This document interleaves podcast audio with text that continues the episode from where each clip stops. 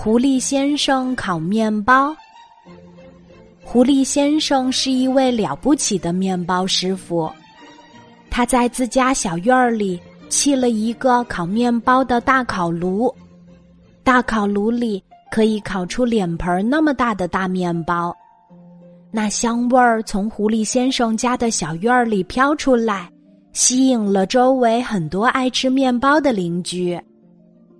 哇！好大的坚果面包！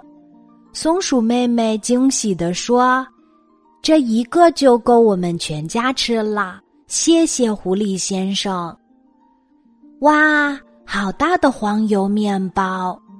鼹鼠弟弟开心地说：“这一个就够我吃一天啦！”谢谢狐狸先生。哇，好小的全麦面包！小猪班纳不满意的说：“吃一个根本吃不饱。”是啊，狐狸先生好小气，每次烤给小猪班纳的面包都只有碗那么大。为什么别的小动物每次都能吃到您烤的大面包，而我却只能吃到小面包呢？小猪班纳不高兴的问。狐狸先生，您是不是讨厌我呀？狐狸先生摘下烘焙手套，摸了摸小猪班纳的肚子，微笑着说：“班纳，你肚子里好吃的东西太多了，只能装下一个小面包了。”小猪班纳低下头，深吸一口气，可圆鼓鼓的肚子还是那么大。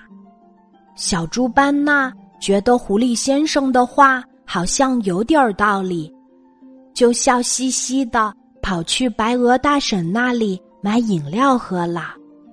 狐狸先生又继续戴上烘焙手套，在烤炉旁边忙活起来。狐狸先生，我又来了。小猪班纳举起手中的两杯热巧克力说：“天冷了。”我们一起喝吧。哦，谢谢。狐狸先生有些意外，因为小猪班纳可从来没有这么大方过。他们坐在烤炉旁边儿，一边喝着热巧克力，一边聊着天儿。狐狸先生，您觉得热巧克力和烤炉里的哪一种面包最搭配呢？小猪班纳问：“哦，这个嘛，我也说不好。”狐狸先生耸耸肩说：“大家的喜好各不相同。”那我帮您试试呗。小猪班纳终于隐藏不住他的小心思了，原来他是想再多吃几个面包呀。狐狸先生哈哈笑着说：“好吧。”不过今天我没准备好，明天你再过来试一试吧。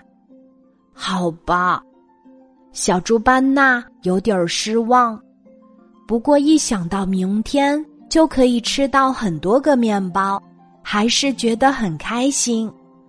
第二天一早，小猪班纳就带上热巧克力，欢欢喜喜的来到了狐狸先生家的小院儿里。早上好呀，狐狸先生！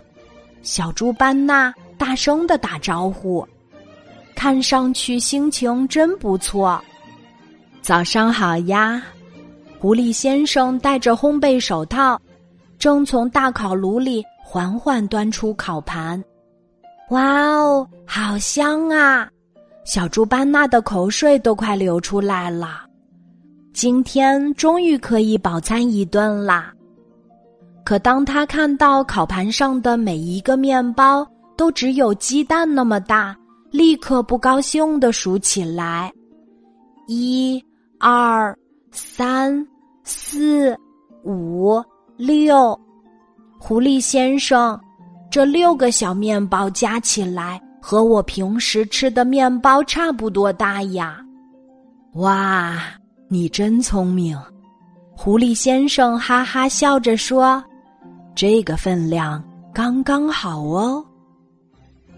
哎，计划失败。